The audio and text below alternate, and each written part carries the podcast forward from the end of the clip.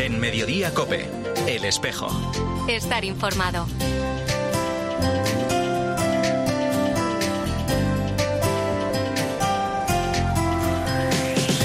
La una y 33 minutos, ¿qué tal? Bienvenidos al tiempo del espejo en mediodía cope en este 30 de junio. A esta hora, como cada viernes, te cuento la actualidad de la Iglesia de Madrid, el saludo de Mario Alcudia. Las personas tenemos rostro, cada uno de nosotros tenemos nuestro propio rostro. Las víctimas de abusos tienen rostro, un nombre, una historia personal, un contexto vital vivido desde la infancia. Sus rostros, aquí representados, nos interpelan y cuestionan. Es Fray Jesús Díaz Sariego, presidente de Confer España y prior provincial de los Dominicos de la provincia de Hispania, en la inauguración hace unos días de la exposición fotográfica Same European Stories en el espacio para las artes y la palabra volumen, una colección de retratos de víctimas y supervivientes de maltrato infantil y abusos sexuales en la infancia del fotógrafo Simone Padovani. Un espacio para el encuentro y el diálogo, para el reconocimiento y la justicia, también para el perdón sentido y comprometido y para sacar a la luz el sufrimiento de tantas víctimas de abusos en los diversos ámbitos de la sociedad, también en la Iglesia. En este acto, además, participaba el arzobispo electo de Madrid, Monseñor José Cobo, quien pedía perdón y mostraba su compromiso para seguir trabajando por cada una de las víctimas, de forma que puedan ser escuchadas y acompañadas, iniciando así un proceso de esperanza. En medio de un huracán amplio y desbordante, la Iglesia que vive en Madrid no quiere esconder el sufrimiento que miembros de la Iglesia han provocado. Ellos, es verdad, forman parte de nuestra comunidad y por eso pedimos perdón por todo lo que hemos hecho mal. Pero no queremos quedarnos solo en eso. Queremos trabajar y seguir trabajando, compartiendo cicatrices y posibilitando procesos de sanación donde cada víctima se ponga en el centro pues ahora, a la una y 35 minutos. Lo que hacemos ya es hablar de otros asuntos, de la actualidad de esta Iglesia de Madrid en este espejo en mediodía, COPE en este último viernes y último día de junio. Comienzo este repaso a la vida de nuestra archidiócesis recordando la misa en acción de gracias por los nueve años de pontificado del cardenal Osoro como arzobispo de Madrid celebrada el pasado sábado en la Catedral de la Almudena. El administrador apostólico agradecía al Señor este itinerario de su vida episcopal en el que decía ha aprendido a amar, servir y dar la vida en la iglesia a la que ha querido y quiere con toda su alma de forma muy particular tras este tiempo a esta que peregrina en Madrid. Desde hoy mi trabajo y dedicación fundamental será seguir rezando por esta archidiócesis de Madrid. Recé por todos vosotros, pero ahora lo seguiré haciendo con la gracia de Dios, con más tiempo y con más dedicación a la oración. Pongo a la iglesia que camina en Madrid en manos del Señor. Os he querido y habéis sido desde que fui nombrado arzobispo de Madrid mi ocupación fundamental, pero además con la tarea más bella que un ser humano puede tener daros a conocer a Jesucristo, pues esta, pero de otra manera, seguirá siendo mi pasión por todos vosotros. Ayer, solemnidad de San Pedro y San Pablo, el Papa Francisco entregaba en la Basílica de San Pedro del Vaticano el palio a los nuevos arzobispos metropolitanos nombrados a lo largo del año, entre ellos al arzobispo electo de Madrid, Monseñor José Cobo. Nos lo cuenta nuestra corresponsal en Roma, Eva Fernández. Buenas tardes.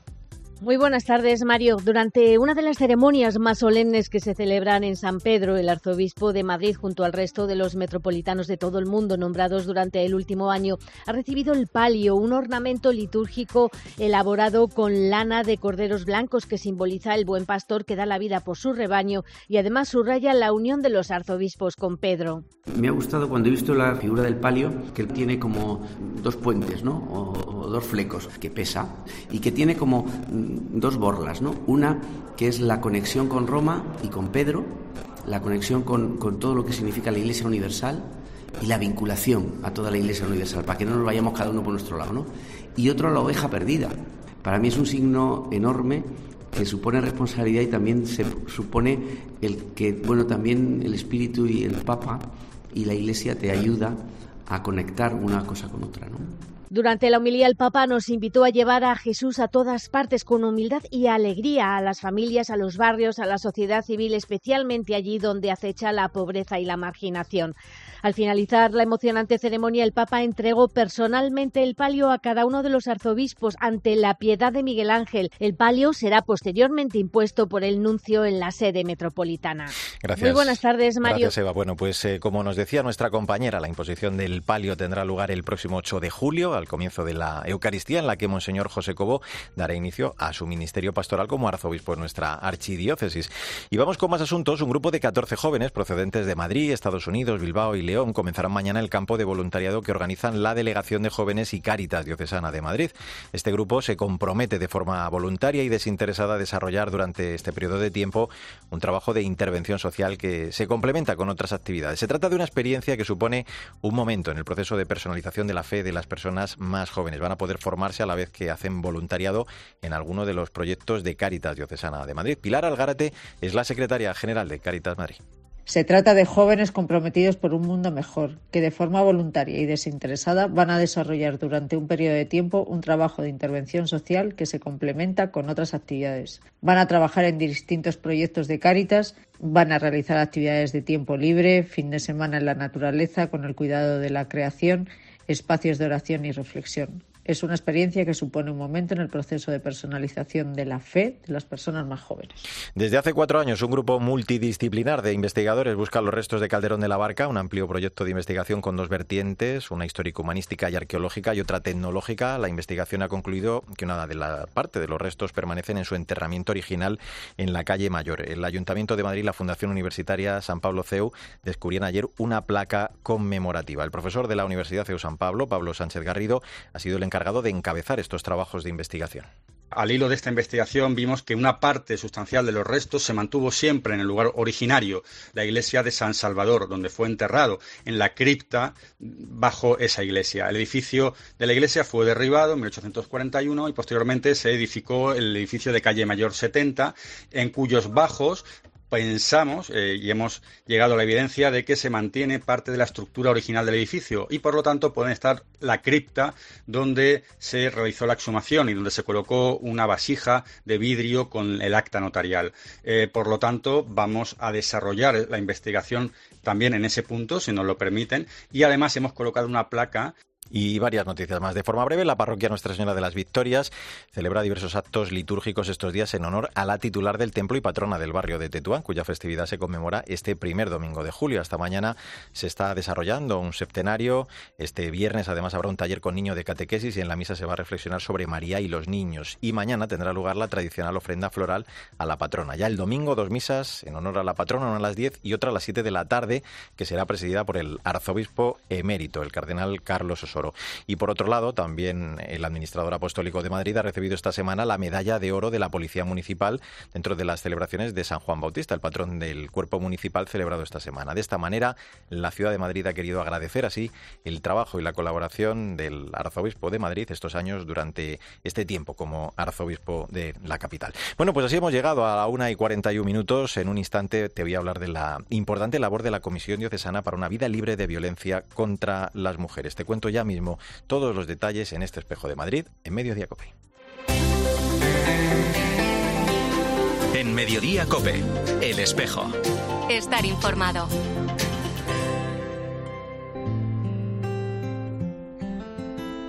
Me he hecho tantas preguntas, intentando entender. Me he lanzado a buscarte sin saberte ver. La una y 44 minutos, soy Mario Alcudia, gracias por seguir con nosotros en este espejo de Madrid en Mediodía Cope, en este viernes 30 de junio. En lo que llevamos de año, 22 mujeres han perdido la vida a manos de sus parejas o exparejas. Según el INE, el número de víctimas ha crecido un 8,3% entre 2021 y 2022. Es un tema desde luego muy preocupante, al que desde nuestra archidiócesis se ha querido abordar, hacer frente a través de la Comisión Diocesana para una vida libre de violencia contra las mujeres.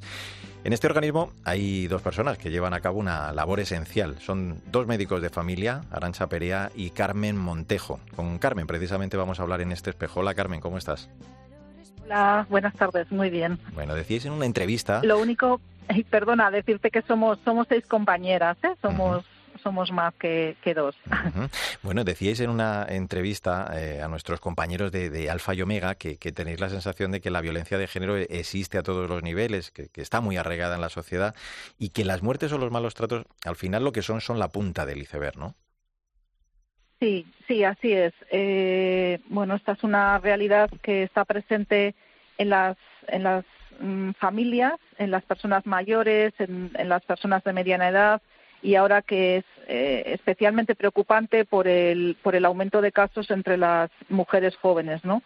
Con sus, eh, que sufren violencia de género a manos de sus parejas o, o exparejas, pero es una realidad que, que está, que convive, ¿no? Y efectivamente decimos que es la punta del iceberg lo que los, los asesinatos, ¿no? Porque debajo, ¿no? Mm, mm. subyace pues eh, eh, violencia psicológica, eh, todo un proceso, ¿no? Que, que acaba con, con el asesinato, ¿no?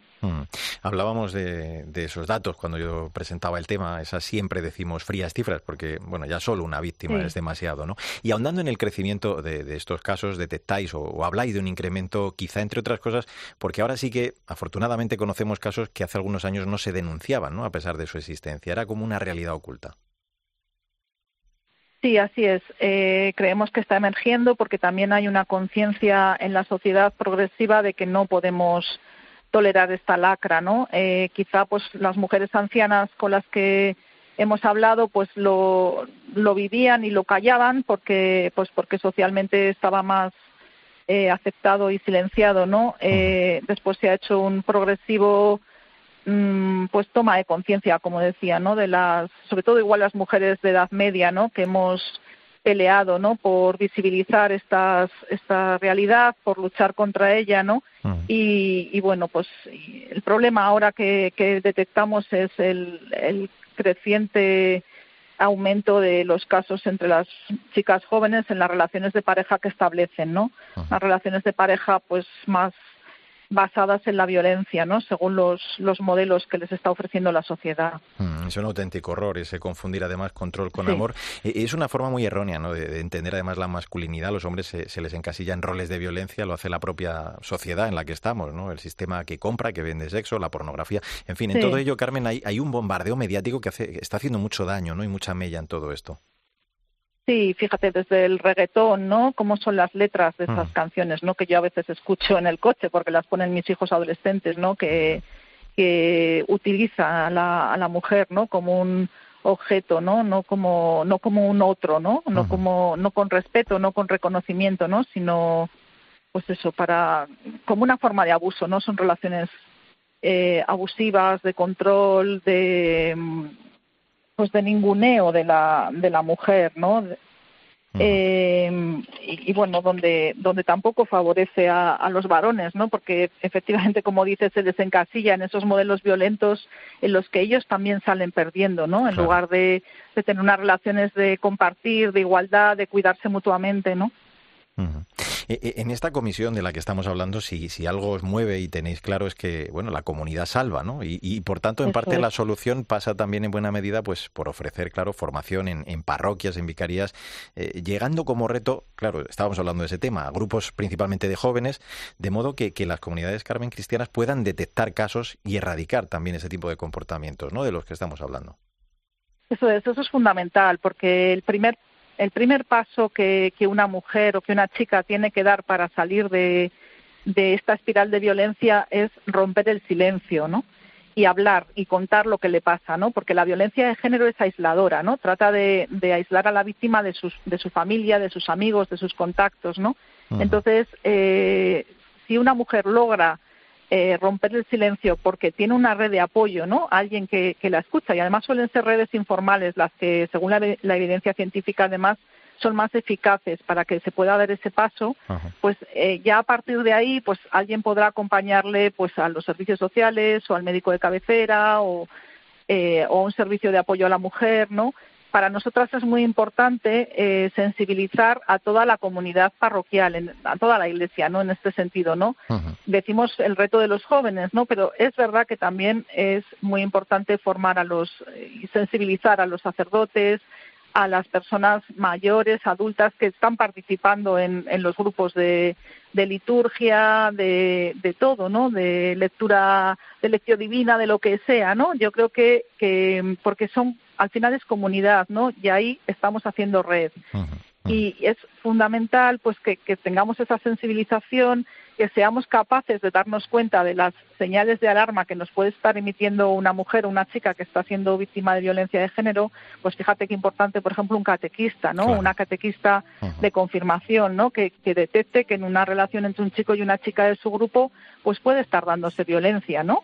Eh, yo creo que, que por eso, pues, pues porque estamos llamados, ¿no? Y llamadas como Iglesia a implicarnos en, en la lucha contra contra esta lacra, ¿no? Pues, pues optando por las víctimas como Jesús, ¿no? Y, y, tratando de, de, establecer entre nosotros y entre nosotras relaciones liberadoras y, de cuidado, ¿no? Pues de verdadera comunidad, ¿no? Pues está claro. Lo que ayuda a acabar con la violencia es romper el silencio. Si hay una red de apoyo, es. el principio del fin, la parroquia a través de, esos distintos grupos. Párroco también debe saber esa red de apoyo para las mujeres que, sufren violencia. En fin, el que podamos escuchar también sin prejuicios y acompañar. Pues Carmen Montejo, ahora lo voy a decir bien, una de las seis miembros de la Comisión Diocesana para una vida libre de violencia contra las mujeres eh, de nuestra archidiócesis. Gracias por esa labor estupenda que, que habéis empezado a hacer y gracias por acompañarnos. Un abrazo fuerte. ¿eh?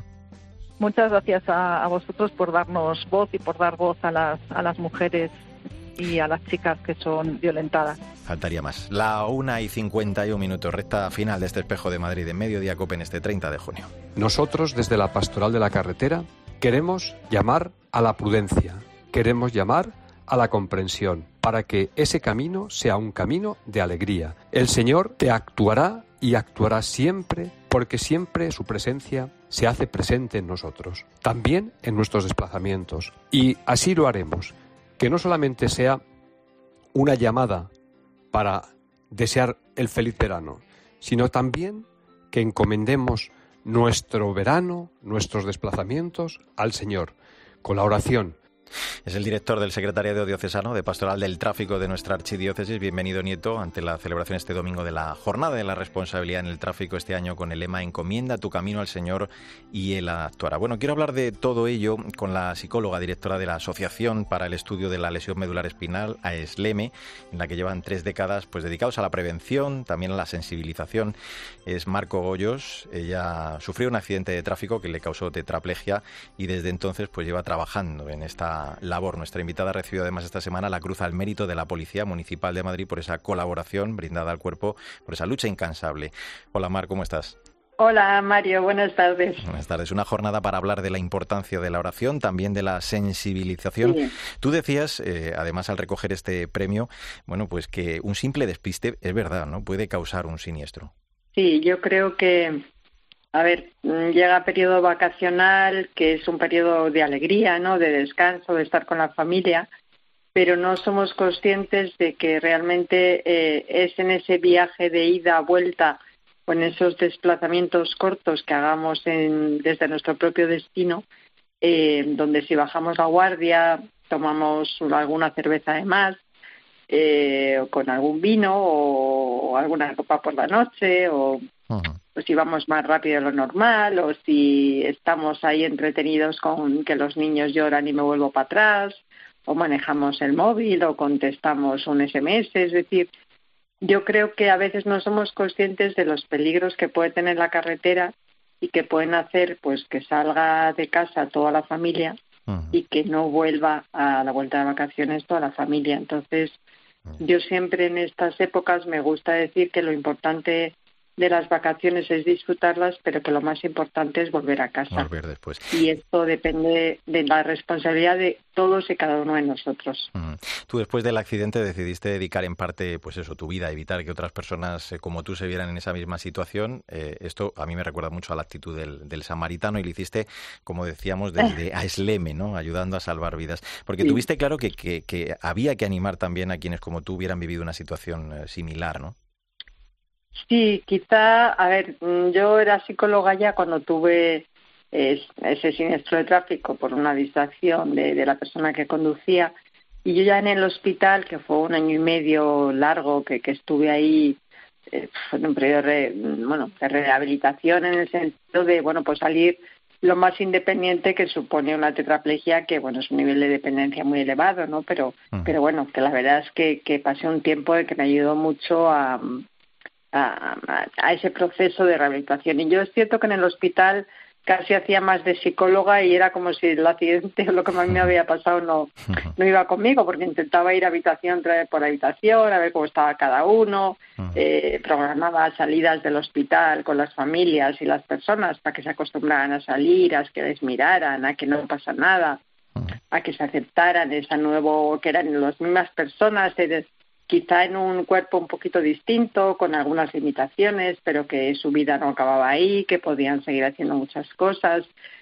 No sé, yo ya después del momento me di cuenta, mm, bueno, no sé por qué, de que eh, yo, creo que el ayudar a, esos pacientes que estaban conmigo, compañeros de, de hospital, me ayudó a mí a sobrellevar mejor las cosas, porque al principio uno siempre eh, se revela contra Dios, dice, y Dios, ¿por qué a mí no? ¿Por qué, me ha pasado esto a mí si, si yo soy buena persona, no? Entonces, yo, eh, cuando luego ya razonas, dices, bueno, ¿y no será que me ha pasado esto a mí porque yo tengo ahora una misión distinta a partir de este momento para ayudar a otras personas o para evitar que otros sufran lo que a mí me ha pasado? Entonces, realmente aprendí a ver que lo que me había pasado tenía, eh, bueno, pues era un camino nuevo que yo tenía que tomar y, y que eso que yo me revelaba contra Dios es que me había dicho, bueno, pues tú tienes capacidades suficientes para, para hacer algo para ayudar a otros, ¿no? Y entonces, mm. bueno, pues ese ha sido mi, mi apostolado desde hace 35 años, pues intentar conseguir que a otros no les pase lo mismo y ese ha sido mi trabajo en ASLEME desde hace 33 años, mm. pues para ayudar a los que lo han tenido o para evitar desde niños hasta mayores que no lo tengan, sobre todo por, por, por no valorar las causas, porque yo creo que no valoramos lo que tenemos hasta que nos falta. No valoras tener dos brazos, dos piernas, dos oídos. Mm, Cuando te pasa algo y, y de repente estás cojo un mes, dices, qué horror, está mm. con una muleta un mes, pero es transitorio. Mm. Imagínate estar en una silla de ruedas para toda tu vida, que no tenga cura, que te tengan que ayudar eh, pues en, el aseo, en el vestido, en levantarte la cama, en, en desplazarte. Pues nos vamos a quedar con ello, eh, Mar. Eh, yo creo que es el mejor mensaje para esta jornada de la responsabilidad en el tráfico, que como decimos, celebramos el domingo y con ese lema, encomienda tu camino al Señor y el actual. Te agradecemos muchísimo tu testimonio. Marco Goyos, directora de AISLEME. Un abrazo enorme y gracias por tu testimonio, que es una auténtica lección de vida. Cuídate mucho. Ahora Pilar García Muñiz sigue Mediodía Cope contándote más historias y toda la información de este 30 de junio. Nosotros volvemos con la actualidad de la Iglesia de Madrid dentro de siete días en nombre de todo el equipo. Sandra Madrid, Mila Sánchez, el saludo de Mario Alcudia. Que te vaya bien.